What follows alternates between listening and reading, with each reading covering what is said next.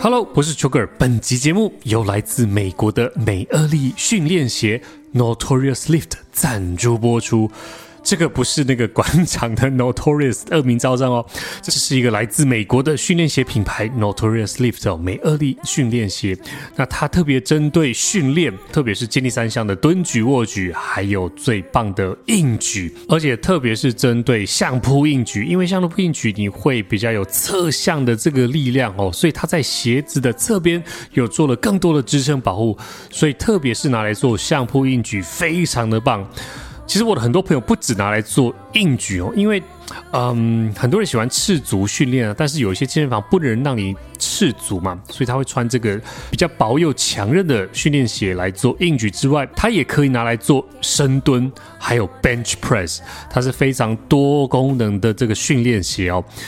它专利的 Durawoven 鞋面，这个是鞋面非常的强韧，而且它有两个可调式的这个魔鬼毡啊，可以紧紧的让你的脚贴牢在这个鞋底上面啊，而且这个鞋底特殊的胶纹橡胶设计啊，它提供绝佳的抓地力，而且超强的耐磨性哦，非常棒。主要还是它的薄底又强壮的鞋底哦，让你。在转换发力的时候，可以很直接的传达到地面去实力发力，然后稳稳的把你的重量从地面拉起来的隐居哦。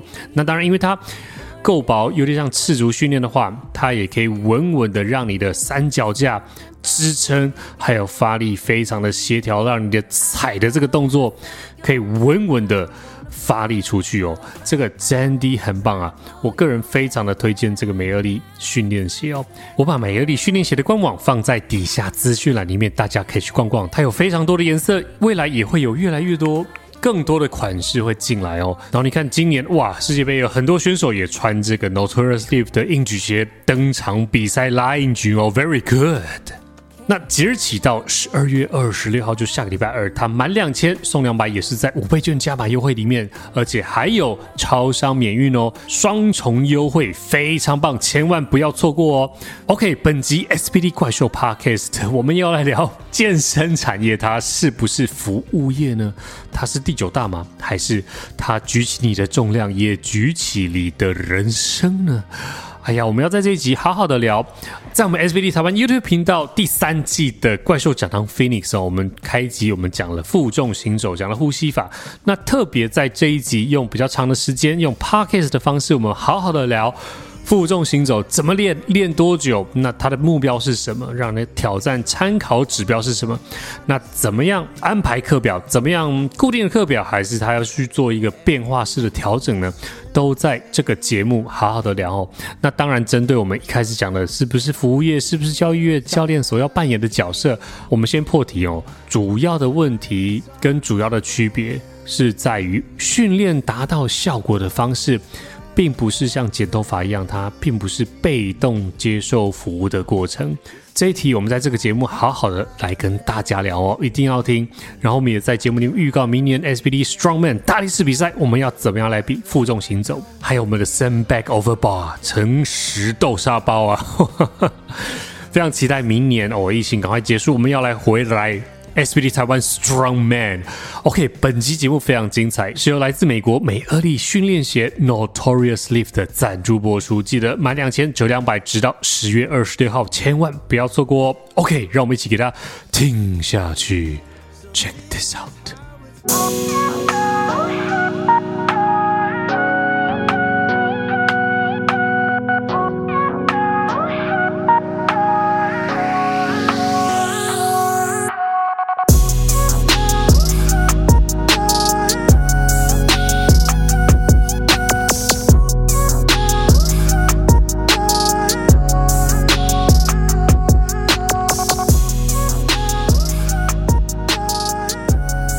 的，欢迎回到 Sugar Podcast，在我身边的是何老师何博士，大家好，也是我们今天也是在古亭，我们刚刚聊到了一些哎小腿肥肠肌 哦，对对对，好，不管你是爱吃菲力还是爱吃乐眼哦，对，就是记得肌肉不要去割掉，好不好？就是留着很好用的，留着好用，对，好看好用。然后另外我们最后有聊到说有关。我们健身产业到底是不是服务业这件事情。那我先跟老师就是问一下，因为。很多人就觉得说啊，你们就服务业啊，你们就是要把最好的服务端出来，然后我买了你的课程，我就是大爷，对，你就要做到满意哈。对，然后所以现在坊间其实也因应了这样子的需求，所以有一些课程是蛮服务的，哎，蛮服务的。有可能跟课的内容不一定有关，跟他怎么样提供是比较有关的。服务内容项目，它就是真服务。对对对对，对，但是服务跟教育训练、跟教育机构、跟文化传承、跟知识的传播，嗯、因为它本身后面搭载的是一个运动科学哦，对，对，其实还是有一点点不一样吧？应该是超级不一样。OK，但是我就是花钱，你就是要把我放松啊。呃呃，是这样子哦，放松的如果用对地方、用对时机的话，它本身我说工具没有对错。工具没有对错，你不会说拿出来你的工具箱说：“哎呀，这榔头是错的。”不会。但是你是一颗螺丝起子，螺丝你应该拿螺丝起子来用的时候，你拿榔头敲那就是错的。OK，那所以我说工具没有对错，所以呢，不管是呃滚筒放松按摩啦、矫正啦、伸展啦，这些都有它可用之处哈。嗯，那它可笑之处在于它被用错。OK，被被用错的时候的用这个这件事情是不对的。那不是工具本身的话是。未必很多功夫很好的人，他的用错地方，那仍然会产生呃一些谬误，而且甚至是误导的影响是很大的哈。嗯，我们来提一下这个什么叫做服务业哈。嗯嗯嗯呃，我我们会觉得说，呃，你你健身产业你就是服务业啊，在政府的分类里面你就是服务业啊哈。嗯嗯嗯，其实也是蛮多消费者或是蛮多学生，对他买了课程。或者是他去上研习课、证照课，然后他当然他是付费的学员，然后但是他在某些程度上面会把它回归到你是餐饮或者是其他的服务业的，也许对教练，也许对柜台，也许对场地的人，嗯，比较你你懂，颐指气使，然后 OK，呃，我想是这样子，就是说呃，在服务业的这个看和。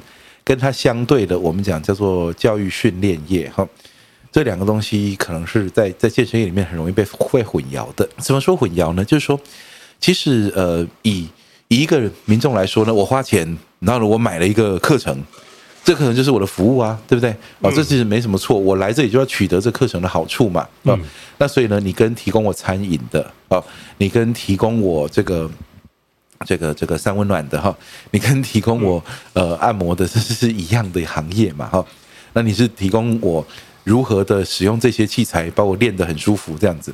那所以呢，这是服务的一面哈。嗯，那的确健身业有服务的特性，也就是说，你应该要很专业的让这个人获取他付钱所想要达到的效果。嗯嗯嗯，问题就在这里，达到效果的方法其实。不是一个被动接受服务的过程，嗯，这是问题之所在。嗯嗯，的确，课程是一种服务，你买了课程，然后你想要得到这个课程的效益，嗯，但问题是说，这个课程的效益，它提供给你的方法，不是一个被服务的过程，而是一个指导你如何去做对。你说，那最后还是得我自己做啊，那我干嘛需要你服务呢？我说，那你可以试着自己做做看，呃，你会发现呢，这事情呢，这是练功夫，它不是那么容易的。哈，练功夫受伤的人非常多，那通常在没有指导的状况下，嗯，那我们说，呃，以重量训练来说，哈，那健身业它当然有很多其他东西，有些坦白说，有一些，呃，我在美国读书的时候，哈，有些来说教练是什么角色呢？比如教练的其中一个角色就是 motivator 啊，嗯，就是所谓的一个行动激励者啊，也就是说呢，你一动不起来，但是呢，在这个教练的这个呃这个欢乐的气氛啊鼓动之下哦，你就哎哎哎，然后你就动起来了这样子。那这个 motivator 呢，当然是一种哈，嗯，但是实际上呢，教练呢，在时至今日呢，我们说，如果你知道哦。这个呃，来健身房真正该做的事情是什么？我说这牵扯到我们一整个大论述哈，无可取代的最大激励哈，这是肌肉、骨质、神经系统向上适应，巴拉巴拉。嗯，呃，听不懂的话，回去翻我们以前的的节目哈，很多很多可以听。对，那呢，呃，如果是这样的话，你会发现说，哎，这是一个非常专业的过程，而健身啊，或者说激励训练啊，它的过程里面呢。必须是你主动的去承载那个重量，取得压力刺激之后，嗯，它才会发生效果。嗯，所以如果说你抱着是一个被动式的来被服务，就像说，呃，假设我今天是来呃。哦，按摩，哦，脚底按摩哦之类的哈。嗯、那呃，这样子的话呢，其实基本上你你不用做什么事，你把脚伸出来就好。嗯。那如果我今天呢是来呃剪头发，剪头发对，来理发哈。虽然我理发也不假手他人哈。OK OK，我这这个例子对我来说没用啊。做 Okay, okay, 理发不是一个被动的过程哦，嗯、是一个主动的过程。那那不过呢，对于呃对于有头发的人来说哈，呃他去理发呢，那其实他是坐在那边，然后他就配合安静，不要动，嗯，然后可能滑滑手机哈，那一个小时过后，哎，别人帮你服务好了，哦这样，肌力训练不一样，激励训练从呃如果有需要的话，做准备运动，做姿势矫正，然后接下来扛起重量来学习动作，就是你要取得。这个我们在讲各种项目都一样，你要取得这个运动的效果之前，你要先学会正确操作这个运动的方式哈。嗯，所以你要学，你要你要一个呃深蹲、硬举、负重行走了，你要来个握把蹲、向上蹲这些东西，你得要先学会，因为那是一个非常主动的过程。更重要的一件事情是，当你开始加重量，是你要去征召更多的运动单位来扛起那个重量啊。所以呢，其实你会发现说呢，呃，在这过程当中呢，哈，其实教练的角色扮演了一个呃指导者，嗯，那他告诉你什么样的错不能犯，嗯，他告诉你在这里要注意停。哦，不行，你这样下去会受伤，我们再来过，好，他告诉你这些事情，而你不是被服务的，你要非常积极主动的去配合，去学习，去想通，好，那甚至呢。有那么一点成分，说几乎到了一种修行在个人的地步，就是说，如果你就是硬是不配合，你就是付了钱来了，我就是什么都不配合。然后呢，你的教练呢，你说你的，我就不照你话做，你有没有可能就是取不得不到效？当然取得不到，嗯，当然不会有效果的。甚至你可能就直接教练说：“哦，我们终止这堂课好了，再再上下去，我觉得会会会会有危险哈。”这样子。那所以呢，你说这个东西就是因为健身或者激励训练，嗯。他有非常高度的主动去承担啊，这个呃，这个这个，在国外有人形容这叫 voluntary hardship。OK，就是主动的经历痛苦啊，主动式努力啊。那 voluntary hardship 呢？这个这个这个说法呢，在这个呃，在国外哈是很盛行的。集体训练就是一个这个东西，嗯，那是它循序渐进，但是你得要试着去超负荷。嗯，而这个超负荷是完全没办法被动的。嗯，如果我今天加五公斤哈，这这原来的重量我自己举，多五公斤教练你举，好这样，那那那你等于没有超负荷嘛？哦，这是不合理的。所以说，它本质上它的特性是一个，它需要被教育。嗯，OK，再加上什么呢？再加上呢，其实呢，呃，我们其实上一集才刚刚谈到了这些。呃，关于心理方面的问题，哈，包括说你的身体形象啊，嗯那包括你认为怎样是健康，怎样是好，哈，那这些这些其实呢，我们会发现说，一般大众他可能抱持的是错误的，呃，这个道听途说的一些观点，而这个时候教练要去纠正他，嗯，就去纠正他说，呃，其实呢，你因为你的同学哈都笑你的腿粗哈，所以呢，你来这边想要练腿细，嗯嗯，我说首先呢，我告诉你一件事情是你。呃，他们不应该这样说你，嗯嗯，而你不需要为了他们这样说而影响，嗯。第二个是呢，以你的腿哈，以现在来看哈，呃，没有练腿哈，真的不算粗哦。嗯嗯。等了练成功了以后，你可能比现在还粗，可是那是好的，你跑得快，跳得高，很强壮，而且呢，腿肌群那么大，你的代谢一定很好。嗯。那这个其实是你你在违逆他的意思。嗯，基本上来说呢，跟学校老师在纠正同学的错误观念是一样的。嗯，理解。有同学硬要说来一加一等于三，我说 no no no，一加一等于二哦哦，这不是你的你耍脾气我就会改的原则哦，这是数学的原理。那我说呢，其实呢，激励训练，我说要么你就不要来参加激励训练。嗯，你如果你就活在无重力状态吧，你永远不要对抗阻力。嗯嗯，他说，激励训练最耐人寻味的一件事情啊，最最引人入胜的一件事情，就是那个渐进式超负荷之后，你居然会变强。你说人生中还有什么的哲理比这个更真实啊？你去承受一个压力，嗯，然后你成功的对抗了它，你不但成功的完成了今天的事情，而且你还变强了，让你下次可以面对更难的问题。嗯，这不就是人家为什么很多人说做重量训练之后，not only help with your lift。But also help with your life。嗯，不是只有你更会举而已，你更会过人生了。嗯，那这个是一个教育训练的过程。是，所以我们讲是说，OK，好，回到回到最初说，呃，一个一个一个这个课程啊，到底我们是我一个健身房到底是服务业，健身业到底是服务业还是教育业？我说，基本上来说，它本质应该是教育业。嗯，因为在这个服务的过程里面，你你提供的服务其实很可能都跟健身。本身是没关系的，我帮你按摩，我帮你伸展啊，然后我陪你聊天什么的，这其实都不是最终的目的。嗯，如果你真正本质上最需要做的，就是你扛起那个重量来，然后呢，在有科学根据的让它循序渐进的超负荷。嗯，而这个部分是绝对是你个人积极努力，教练从旁去保护、避免你犯错的过程。嗯，这不是一个服务，这是一个教育。没错。对，那所以我说从那个角度来看，就知道说，其实呢，呃，很多人说市场哈就必须要听客户的话哦，那要不然的话呢，那个呃，就是很多的教练会说呢，他就是说我我出了我我我到了走到了业界哈，那就感觉起来不像是我来教育别人哈，感觉起来我们常常被客户教育哈。诶就是说，就是说，呃，如果说好，他觉得这样不满意，哈，跟我主管投诉，然后主管就要说，哎，下次你要说服务要好一点，然后这样子。那其实呢，你说像这这样的环境呢，其实可能就对于本身的定位呢，是跟我们看法是很不一样的。嗯，因为呢，我不是说哈，说说我就是要逼迫你啦，哈，魔鬼教练啊，逼你进步啊，或者不是的，而是如果说今天学员他的这个呃。态度啊，或者是他的观念呐、啊，或者他的习惯呐，是无助于他进步的话，其实你有责任去违逆这件事情。嗯，就像一个很简单的东西，渐进式超负荷表示什么？表示这是一个长期的事情。嗯，如果三堂课要学完，五堂课要学完，我要减肥减掉多少？我要肌力要暴增多少？你马上就要告诉他说：“No。”没那么神奇，这个渐进式超负荷，你好好的做三个月、六个月，可能才刚刚看到效果而已。嗯，但这种事情呢，如果说呢，你是这个呃，必须抱着服务的态度的话，你就必须连哄带骗的做这件事情。嗯，但是用教育的角度来出发的话，你当下就要告诉他，嗯，你的期待是错误的。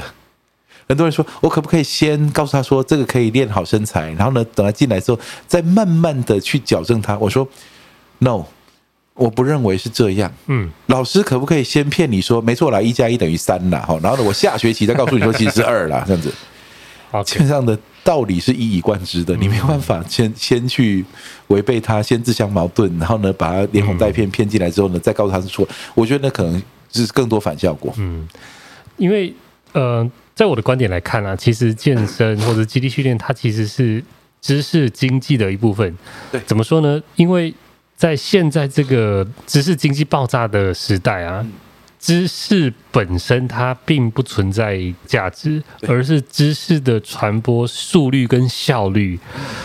你买了教练课，或者是你去上培训课程，或者是你参加基地训练课程哦，它你取得这个知识的效率跟速率，嗯。这个是是有时间价值的，是有效率价值的，没错。所以这是知识经济的一部分。大家不要以为这个只是服务了，这真的不是。Good point. That's an excellent point. 为什么呢？其实以前有人在我们那个呃那个 那个 podcast 啊，对不起，是 YouTube 下面，嗯，忘了是多久以前了，因为那影片实在太多了哈。有人回说，嗯，这个就书上也看得到啊。这个知识书上也看得到啊。哦、OK，我说是的，我告诉你，整个博士学位拿到的过程，所有的知识书上都看得到。请问你满街的人都是博士了吗？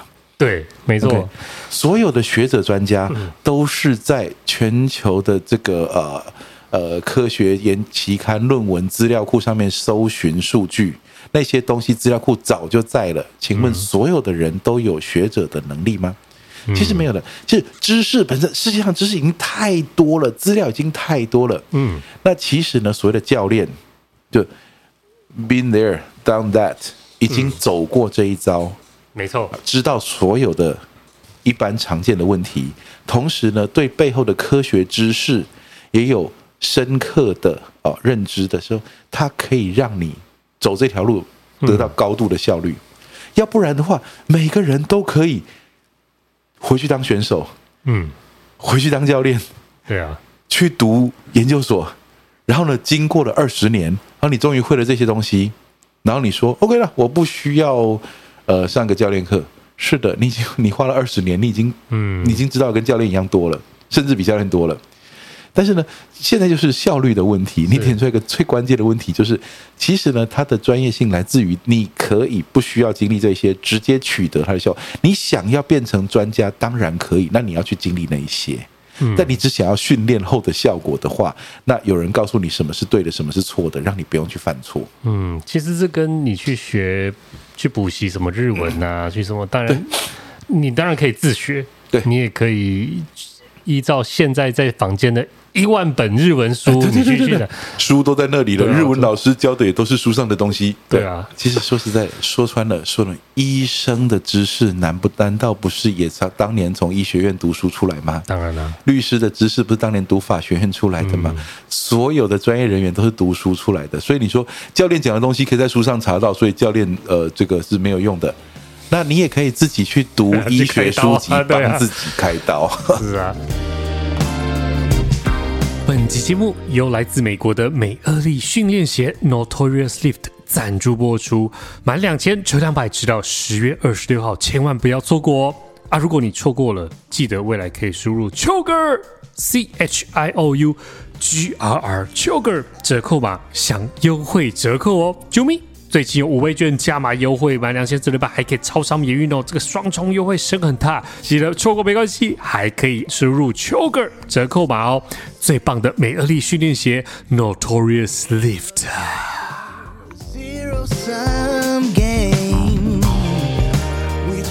所以哦，如果有人，应该是说，还是有一些。有些民众啦，他可能还是觉得服务业你要服有服务的态度，服务至上的那个我是服务前的人。嗯，只是说我们当然民众知识水准要提升嘛，你要知道说这是一个知识经济传播效率跟对训练课，这是一个教育的过程。对，所以我们取得这些知识，有人呃帮你省了一点时间，让你的效率提升，让你的人生可以有更好的福祉，去改善你的健康，这个是很棒的。对对。那我们今天呢、啊，其实要聊的、啊，嗯，除了我们延续上一集在讲这个服务业的这个面向之外呢，嗯、我们最近哎，怪兽讲堂第三季我们已经呃慢慢在上了，第一集已经推出了，然后接下来还有这部分就由你来努力了，有剪剪到一起，对，我只要我只要录一天，你 你你要弄很久、啊、哦，对，我们那个，所以为什么我跑就是叶老师说，哎，老师啊，那个副总经理，我们要。呃，Podcast 的连同影片一起服用啊！哈、嗯，好啊。我们第三季开讲的是负重行走，对对对对对，包含这个单集，我光是看我们的 data 跟我们要剪接过场、配音、过调色、调光，应该会有四到五集哦。OK，四到五集，四到五集就是四到五乘以三到四周，所以就接下来哇，很敬请期待啊！对，负重行走，我们开集，我们大概讲了。呃，核心呼吸法。对，那我想说，我们也可以在 Podcast 的特别针对嗯等长肌力训练，我们来聊一集。对对对对对对，对。第一个你要去做的事情，就是到 SBD 台湾 YouTube 频道看完我们的第三季的第一集哦。嗯、我们在很漂亮的新的民权基地，嗯、对，很棒。那个地方有我跟你的头像在那里。对的，我们在后面勒了一个很好看的 SBD 怪兽讲堂哦。对。然后我们那个单集其实才刚破题啦。对对对。对，我们在讲到等长肌力训练。对对对。那，以这个呃，当然首先呢哈，以下的解说讨论哈。不要当成直接的运动指导哦，你不在意我眼前，我也不在你眼前哈。哎，对，老师是很特别。我们开完那集啊，下面超多人留言说：“ 哎，你没有讲免责声明啊，九哥你怎么没有讲？大家不要照在影片中受伤，你要负责吗？”呃，其实还六七个留言呢。其实基本上来说呢，呃，本来影片它就不是教学啊。我们想，本来想说，哎，那你看了主菜节目，对，他说把你。自己手切到用菜刀切到全部最坏示范最多的节目，应该叫做新闻啊。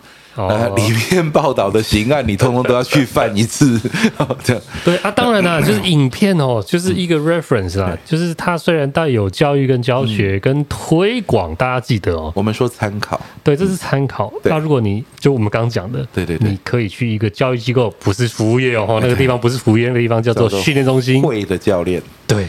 一个训好的训练中心，极地体能教练，然后带着你做，那个会节省你非常多的冤枉的路啦。没错，其实我常常譬喻说呢，这很像是那个你到一个呃呃海岸边哈，然后呢你就跟那个船船只和船家说租一艘船，租一条小艇，我要出去玩啊这样子，然后接着呢哈那个马达哈一开后，你就冲出去了。然后那个他说：“哎，那个船家说，你确定不带我们派一个人陪你？啊，不用哦，我自己玩。然后出去两步就撞到东西了。哦，那其实呢，就是我们知道那个水底下哪里有石头啊，哪哪里有那个危险哦。那其实你看起来风平浪静，嗯，那其实对于健身来说也是一样，你看起来很简单，但是呢，我们因为经验太多了，我们知道哪里有问题哈，所以你要带个人，找个人带你，好这样子。”那我们来，我们来看一下负重行走这个东西哈。嗯，首先我们得要从那个核心稳定性来谈哈。那负重行走呢，是为什么我们如此的重视它？虽然我们不是只有只有它了哈，但是呢，负重行走为什么如此的重视它呢？其实最主要的原因就是因为它其实是一个超棒的核心训练。嗯，那这里呢，有人说，有人讲说，你们当时在批说，呃，仰卧起坐不要做了，那怎么练核心？我说，其实呢是这样子，呃，负重行走就是一个好例子。嗯 OK，是，因为呢，核心稳定性这个东西，我们的核心、我们躯干、我们的腹部啊，不要只有六块肌哈，那只有表面的腹直肌而已哈。呃，我们的整圈腹部，其实它扮演了什么样的角色呢？我想说，肌力训练最重要的一件事情是顺着人体先天原厂内建的功能来做训练。嗯，你不要让它做怪事。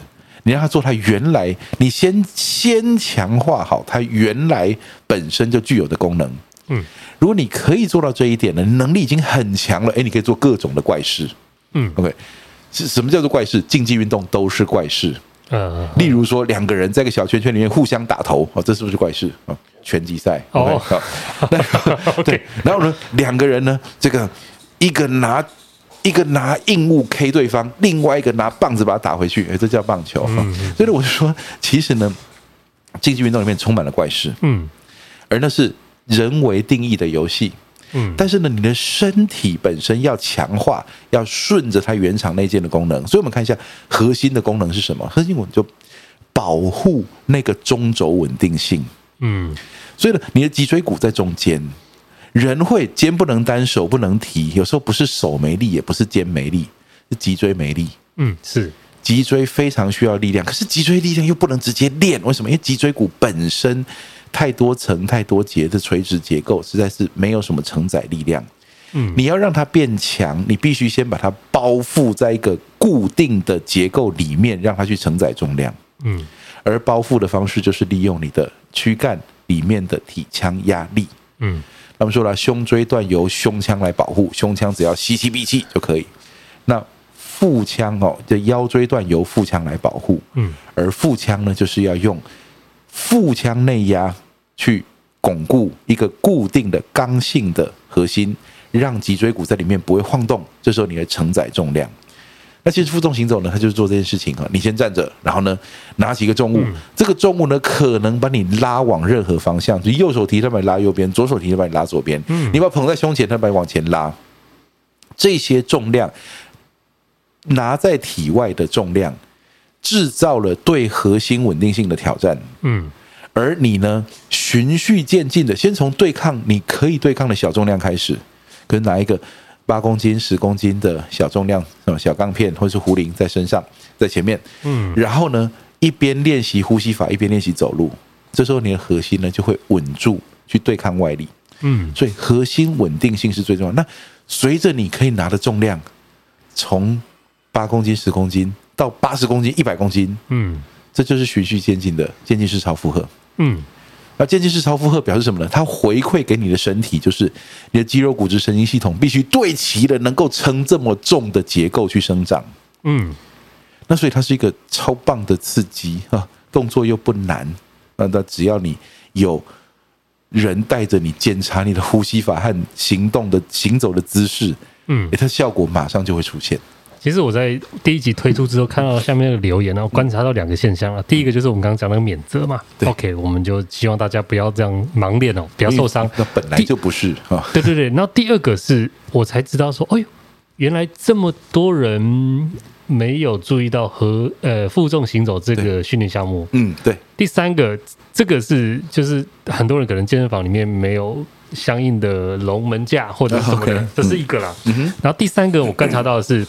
原来这么多人不知道，其实他的呼吸法不一样。哎，是的，是的，对对对对，我们还没有，嗯、我们可能第二集、第三集会 break down 了。嗯嗯。但第一集大家就看到蛮多人有这个问题的。我们想说，podcast 里面我们可以先跟大家分享。负重行走哈，它绝对不是什么最先进的东西，它可能是一个最古老的东西。有习大大也会 两百斤，可能比那个更古老的多哈。有有，当然。那在古代的时候呢，就发现说呢，哎，有扛重物行走的人哈。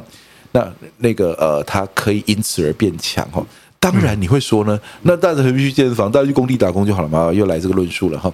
我说其实呢，你那个剂量和你的恢复条件哈，这是关键。人人可以越来越强，但是也可以越来越弱。不是有个希腊神话，就是有个大力士扛着牛，从牛小时候开始。那个是 Milo 哈，那个是那个呃那只牛。不过那个 Milo 的故事应该是某个程度上来说是虚构了哈，因为他就是他先是扛这个小牛哈，在在。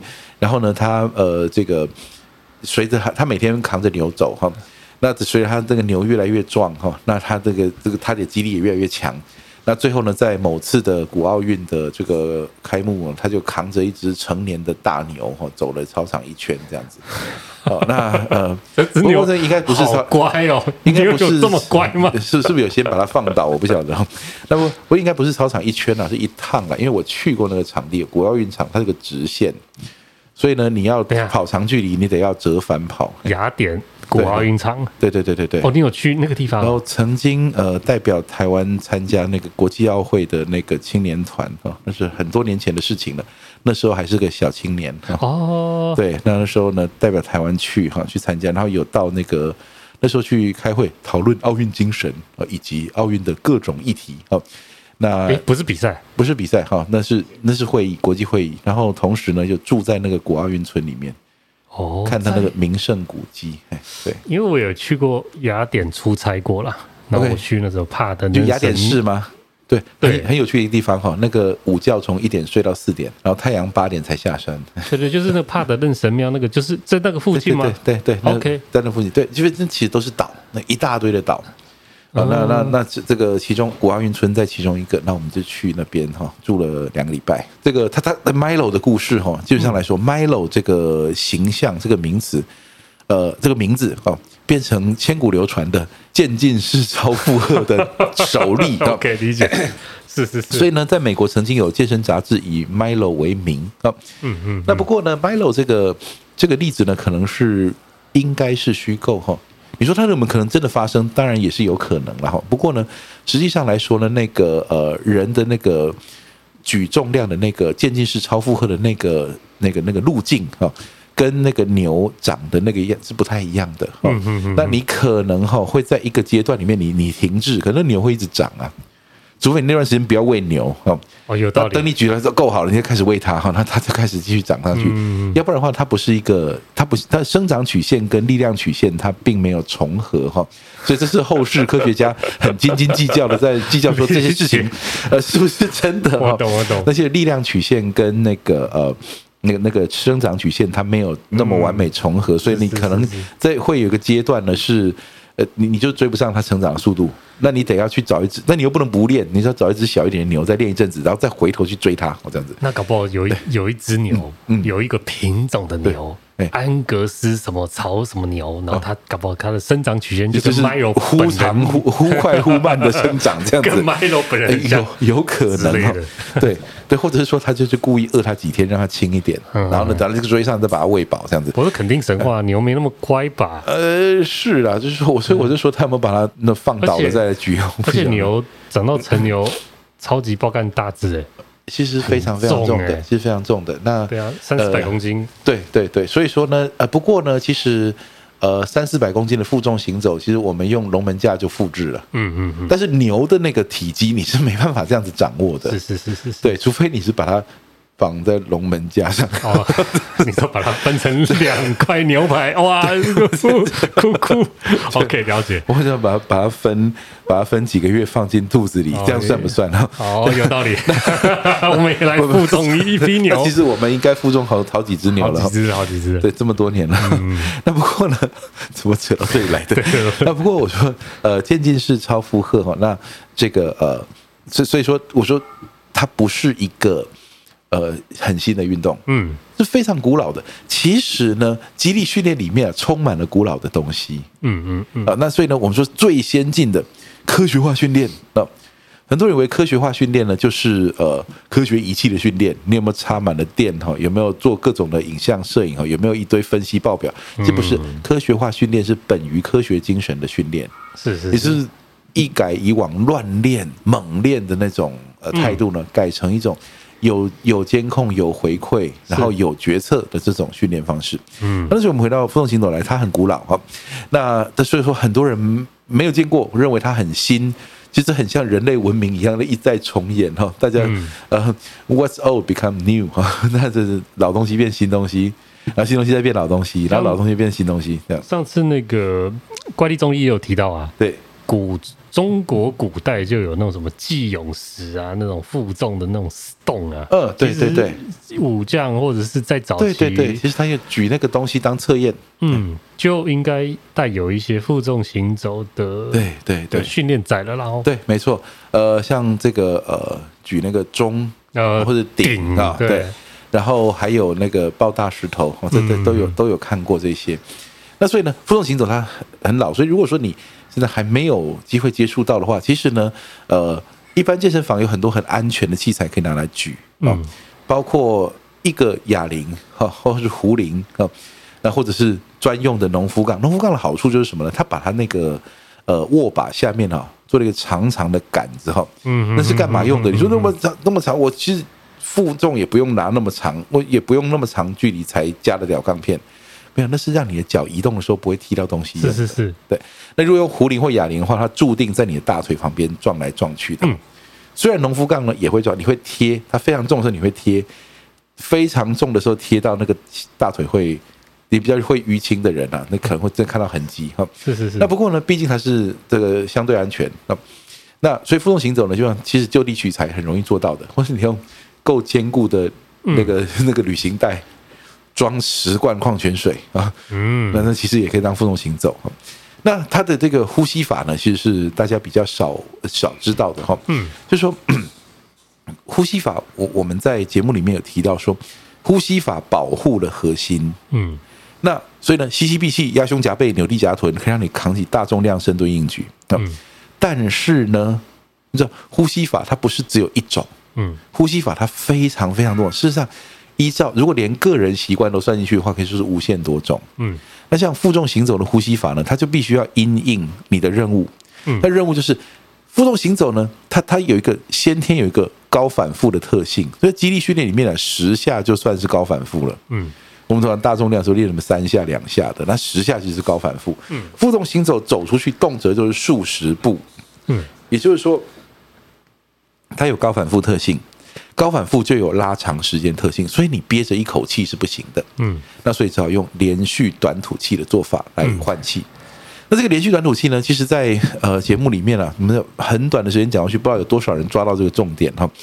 就是呢，我们吸饱一口气，如果把它憋住，哎，体腔内压是提高的，没错。嗯，我们吸饱一口气，把它吐掉，体腔压力是降低的。嗯。但是，所以我们会觉得觉得说，哦，那个原原理就是呢，憋气是提高，吐气是降低。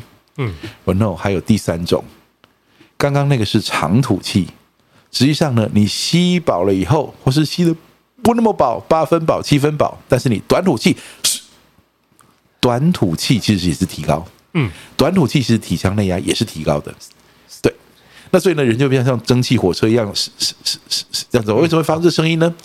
不是因为他想学火车啊，最好再拉个汽笛啊，是因为呢，短吐气同时达成了换气和维持体腔内压这两件事情。嗯，所以负重行走呢，它才会变成说，哦，用 这个方法走，我要走很长，我一口气是到不了的，嗯，但是呢，我把吐光了，我也会重量会放下来，嗯，唯一的办法就是短吸短吐，一路把它走下去。你会发现说，呼吸法只要还做对，那其实人是可以一直走下去的。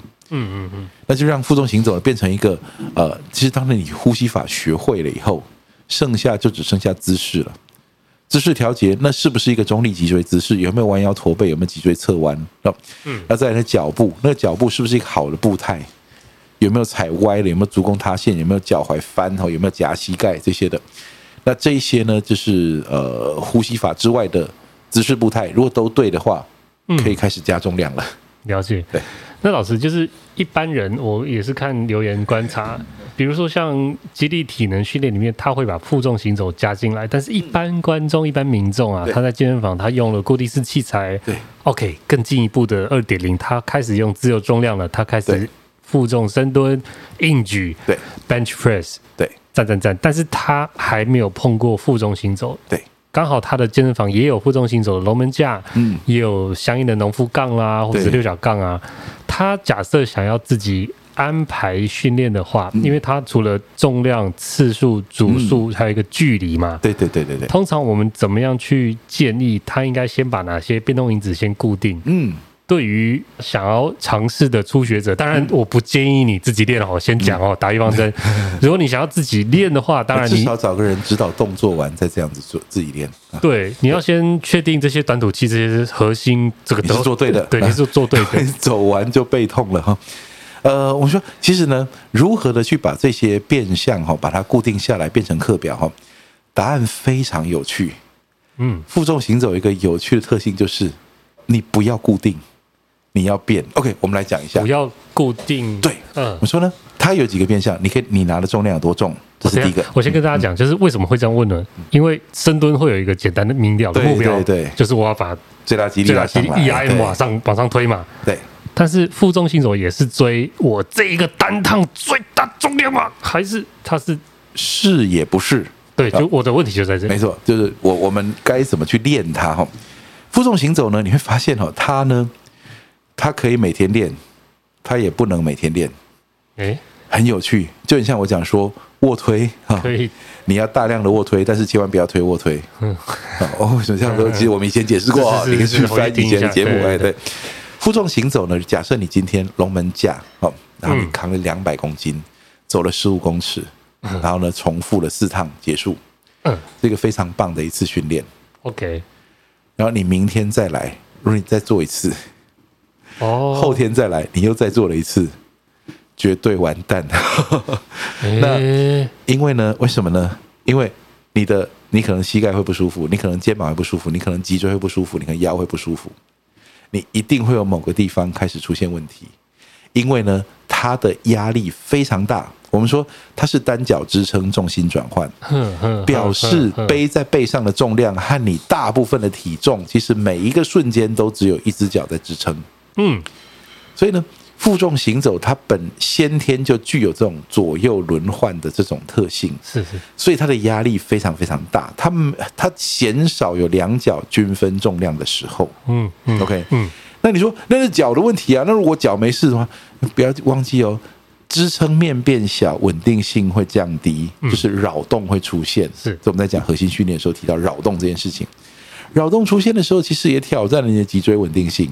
嗯，所以你的脊椎稳定就要在底面积，就你深蹲的时候哈，你蹲的过程，你挪动脚步，看会发生什么事，会整个大失败。对，但是负重行走虽然没有叫你蹲，但它就是叫你练习挪动脚步。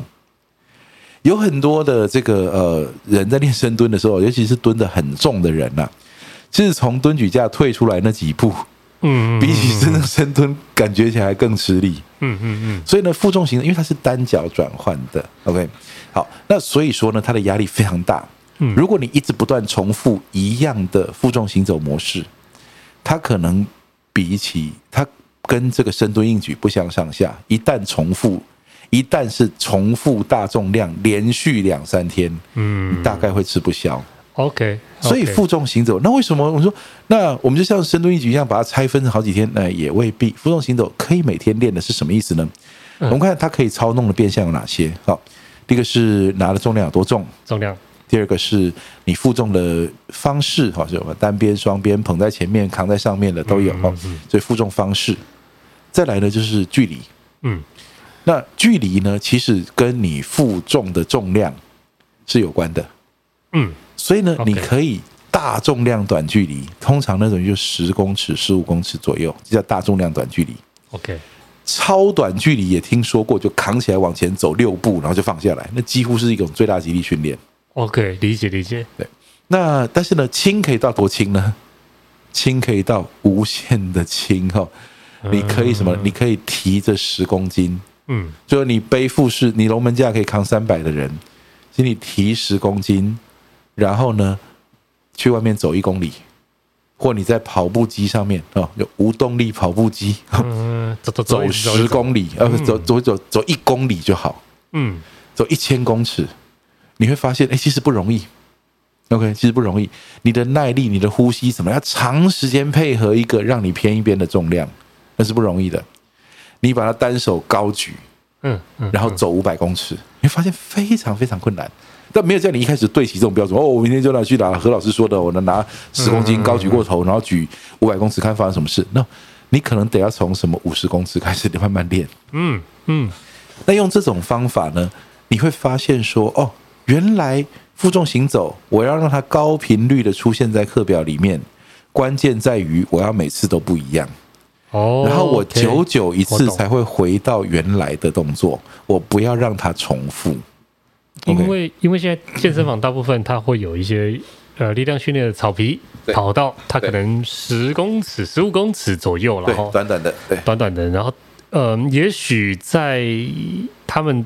他就进自己的健身房里面有这样子跑道的话，他也许距离可以把它固定，然后变成来回来回来回这样子。以前我们呃会玩一个东西哈，就是这个农夫走路一一百趟啊，农夫走路一百趟，对，那十五公尺一百趟就是一百五十公尺嘛，其实也不多哈。但我规定他每一趟都要换个器材，所以你这样拿壶铃过来，这趟拿哑铃过去哈。拿到后来，有人给我拿滚筒哈，还有人呢就 拿弹力绳，拿起了旁边的同学走了一趟哈，这样。那不过呢，这个就是长距离的练法。OK，理理解，而且不断的换动作。嗯，那所以呢，你会发现说，其实负重行走它来自它的那个，我们说它的处方范围大。嗯，怎么放？什么叫处方范围大呢？它从高强度最大肌力，嗯，是那种六步的哈那种。呃，几乎是寸步难行哈。当然了，如果我说这个寸步难行要注意哦，如果你走路的姿势都已经不对，那不行，你拿真的拿太重了。你姿势对，但走六步就把它放下来。嗯，而在这个范围内呢，你可以就加重啊，这是一个最大肌力的练法。嗯，那如果呢，它是一个短距离啊，呃，不赶时间慢慢走的，或者是你的重量如果是安全的这种加速走的，哎，这是种高强度间歇的训练。嗯嗯，那如果说呢，它是一个长距离慢慢走，重量不重啊，像是什么呢？就我想讲，这是很像步兵训练，呃，你扛着装备哈，然后呢，在在在拿着武器哈，那可能有个二三十公斤啊，甚至有可能三四十公斤的，那像你拿你拿机枪啊，二十公斤啊，背包二十公斤，然后你还要喝装水啊，然后还有那些这个弹药，你可能有四五十公斤在身上，嗯，然后你要走一天。嗯，对，你要行军哦，这个这个，呃，十几二十公里这样子哈。那像这种的话呢，其实就是就是非常长距离的负重行走。嗯，所以你可以怎么样呢？比如假设你有够坚固的跑步机啊，嗯，你把你拿几条铁链挂在肩膀上，或你穿上负重背心，好像防弹衣的那种东西，或者是说呢，你就提着两个壶铃，然后你就开始走，然后走长距离。嗯，这就是一个耐力训练。那老师在负重行走，假设对，呃，为什么我特别会提这个？是因为我们在明年啊，嗯，其实今年我们原本预计要在十月底办的 Strongman 啊，延到二零 CU 二零二二哦，就是明年也是差不多，也许十月十一月不确定了，对，但它一定会有这个项目哦，是，然后这个项目我们想问老师，就是他应该也会有一个，呃，比如说。深蹲两倍自体重，嗯，然后卧推一点五倍，然后硬举两倍的一个不错的门槛。嗯，对。那假设这种背部式的龙门，如果以龙门架行走来说哈，对对对，那我我们要说这个标准呢，不是谁定的哈，不是说哦我定的哈，我我我最伟大这样不是，而是我们在观察到哦，观察到，呃，肌力训练有经验的人哦，然后肌力算强的啊。然后呢，这个运动能力也很好，他不会除了举杠之外什么都不行的那种哈。那他的负重行走通常在二点五到三倍体重左右。二点五到三倍。那有一些人可以远远超过这个，就体重很轻的人，那体重七十公斤啊，那他可能背了什么三百公斤。嗯嗯，这有可能。然后呃，不是每个人都做得到啊，请小心哈。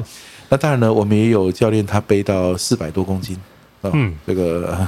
是是相当不简单哈，那我说其实女生的话呢，有很多练得好的哈，背两百多公斤，嗯，那也走完十五公尺不停啊，是是。那当然我们其实，在训练的时候没有管你停不停了，中间如果姿势不对，当然放下来啊，扛起来继续走，这还还是算一趟嘛。嗯。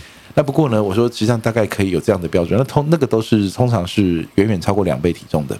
等下老师你说的是两二点五倍，然后多距离？距离是十五公尺，十五公尺，对，二点五倍，十五公尺。哈，那其实你有练的人，你会发现这不难达到了，OK，并不难达到。呃，但是不是不练就做得到的哈。所以你想象，假设你是一个呃七十公斤嗯的人，那二点五倍的体重的话，大概就是一百八九十公斤。那假设一百九十公斤好了啊，你要先可以扛得起来哈，是，然后呢，接着你要可以走得出去啊，然后你要连续这个动作要十五公尺哈，嗯，其实呃，在初期训练的时候哈，那可能是你这辈子最长的十五公尺，没错没错，这 就寸步难行哈，这样子。那不过我说这一切都是循序渐进，事实上呢，我不建议你在负重行走上面随便挑战极限，嗯。我会因为呢，这个它有一个高反复的特性，所以随便挑战极限的结果就是你很容易放过自己去制造技术问题。OK，例如说我这边踏歪了一步啊，这边歪我这边驼背了一下，没关系没关系，我继续走掉就对了。好，反正嗯，因为它没有一步会决定性的让你停下来，嗯，直到你真的不行了。嗯嗯，那所以呢，这是是这这种，我通常会建议说呢，你绝大多数的时候非常 easy 的啊。把它走。比如说，假设你的实力是三百的，嗯，你可能会花蛮多时间在那边走个一百五两百，嗯，哦，一百五两百可能是你大部分在行走的距离啊，只是行走的这个重量。嗯，那当然呢，还有看它多变的一个特性，会让你不会一直去纠结某个动作到底做多重。嗯，所以你可能呢，呃，我昨天练，呃，假设了哈，嗯，不是说实际的，我假设你昨天啊练了两百公斤负重行走，十五公尺练四趟，今天来可能是一个。倒举壶铃，单手高举，轻松散步一一百公尺。嗯嗯嗯。OK，那你就发现说，压力刺激变得很小，但稳定性需求变得很高。哎，你在练不一样的面相。是负重行走，它就有它压力的面相，有它稳定性的面相，然后有它耐力的面相。例如说，再直接换换什么呢？换成沙包负重行走，嗯，加上计时。嗯，所以就变成什么？战术体能，抱起来，哇，冲，咚，放下来，抱起来，哇，冲回来，放起来。嗯，高强度间歇出现了，是。然后呢，可能会变成什么呢？会变成提着一个小重量，左右换手。我想讲说，你可以带个小壶铃啊，如果你不怕这个引人侧目的话啊，人家以为你去砸东西的哈，可以拿个小壶铃出去散步，出去散步一公里。嗯，只准换手，不准放下。嗯嗯嗯，那就变成一个强度非常低。但是持续不断的在挑战核心稳定性的负重行走，嗯，所以就这样子一直轮换轮换轮换，所以你真的轮换回来，下一次背到一样东西，可能是蛮久以后了，嗯，除非什么呢？所以你要准备比赛，某个动作对你来说意义特别重大，嗯，你要有计划的经常回来拜访那个动作，嗯嗯嗯嗯，但这个时候就要非常小心了，一个动作太密集，就是你过度训练的时候，嗯，这是负重行走一个很重要的原则啊，就你要走。但你不要走一样，嗯，那这个就是他的训练方法。刚刚老师有提到说，那个密集程度自己要调整之外呢，也可以先跟大家分享跟预告哦，明年我们的大力士比赛啊，有这样子的项目，那它的标准会是什么呢？它的标准反而会是两倍左右的自体重，因为我们有分量级，对对对，两倍自体重的龙门架，然后走十五公尺、二十公尺的冲刺啊，就是。嗯，我们会限制一个固定的距离，嗯，然后来测试就是比赛选手的速度，嗯、对，这个就比较有一点高强度，然后就可以用计时赛，也可以用计重量啊，就是限定时间内完成多少重量，嗯，这这种形式都都有可能啊，都都可以。对，我们其实还有另外一个项目叫做诚实豆沙包啊，沙包就是 刚刚那个沙包，就是也有可能是扛着沙包做冲刺啦。对对，对。那目前呃重量跟因为沙包比较麻烦，因为沙包你要克制那个沙包那个重量还要分量级，或者是呃我们那时候想到的会是沙包的 overbar。就是把沙包举起来丢过一个，丢过一个那个就像跳高一样的杆子。对对对，你要有点像 stone，但是它是沙包。对对，然后你要你要把它放过去一个地方哦，就是 sandbag over bar，或者是诚实豆沙包。那负重行走跟这种 loading medley 啊，嗯，它。也可能是混合项目，也可能是单项。我们其实还没有真正定义下来啦。嗯、也不瞒各位，我们本来今年要办热身赛啊，本来今年就得把它定义下来了。本来今年除了热身赛，还会办一个正式的大比赛。对对对，热身赛是我们所谓的第零届啦。对，然后然后第一届就是本来都要在今年完成，然后我们热身赛已经从去年讲到现在。好，那希望明年好不好？明年啊。哎，我我们不能硬办呐，是真的不能硬办。很多人私讯我说啊，你就办啊，秋哥。这几年我们得活得特别的云淡风轻啊。就是我我当然是很想办啦，但是呃，因为办比赛办活动，呃，online to offline 或者是任何不然累积人气、累积流量、增加关注度，一定很好玩。对，一定一定。不会让大家失望啦，这个是我们想要办活动的宗旨嘛。对，但是就是疫情跟现在很容易被猎巫啊，所以其实我是真的还不敢办。那目前今年下半年很多比赛真的都取消，但是也有很多比赛坚持要消耗预算把它办完的。我我尊重，我尊重消耗预算。对对对，就是你有某种程度上的需要做完，那当然尊重了。只是大家要记得防疫哦。刚刚。聊到的是负重行走的那个强度跟距离，对，然后它的变化是老师你刚刚提到这么多种啊，嗯，那我们是我们单纯深蹲、硬举跟卧推都会有一个追逐重量的一个高度跟一个指标，对对，然后二点五倍十五公尺左右会是一个不错达标的一个、呃、一个肌力水准，算一个很好的水准哦，算一个很好的水准，不是不是。随便的人都可以做得到的，不是没练就做得到，这要要练。嘿，对。那有没有就是假设他没有那个龙门架，他场地也没有那种龙门架可以像砰砰砰也没有这样装的话，他反而是可以拿哑铃，嗯，拿壶铃。对。不过哑铃壶铃好像重量就是会，呃，它是比较小，就是说你也许到六十公斤就没了。这样。对对对。呃，如果说是。哑铃、壶铃这种东西的话，它是单边负重的这种这种练法哦。嗯嗯。我说，如果的今天呢哈，你的目的是你的目的是一般健身，其实原地踏步是有用的。哎呦，对，原地踏步是有用的。重心转移，对，单脚或者说你可以画一条线哈，你跨过去再跨回来。没有人说倒退就不是行走，所以呢，你跨过一条线再跨回来哈。那呃，这个你在自己房间里面，你有一块瓷砖的大小就可以练了哦。哦，你跨出去再跨回来，哈，这样子，然后你单边拿重量，或者是什么呢？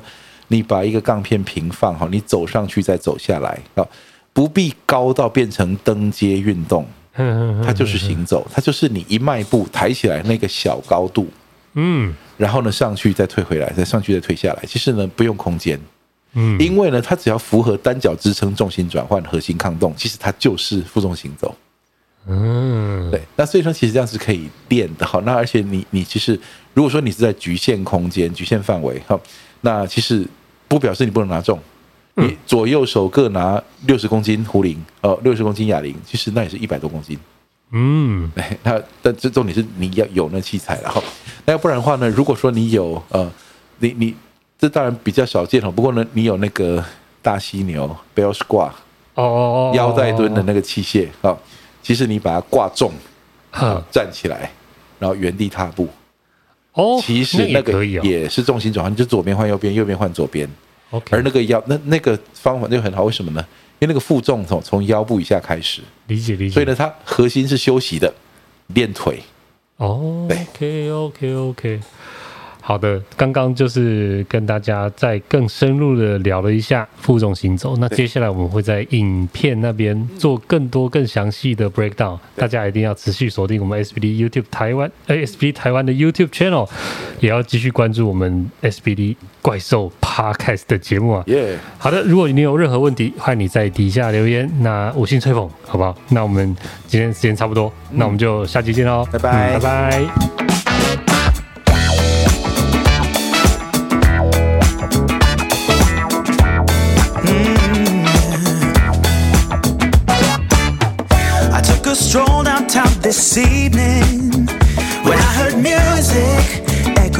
The night. The same old songs that I heard the night before. So I started running so I wouldn't be too late. I didn't think that I would ever see your face again, but I was wrong. Yeah, I was wrong.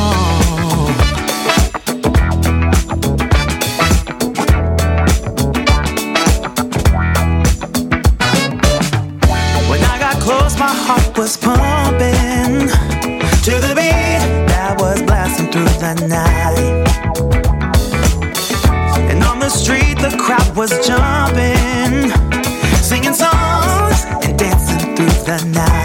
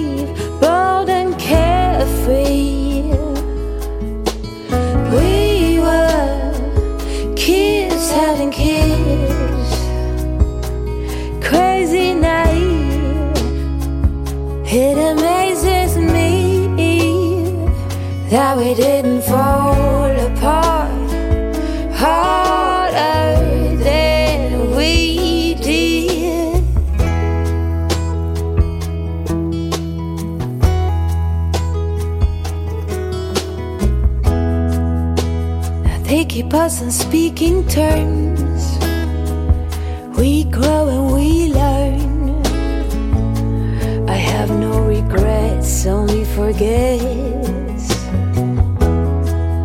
Oh, a big thank you to life for giving us sand. Oh, when the timing's right, there's no wasteland. children acting like a doll. Crazy, naive, bold, and carefree.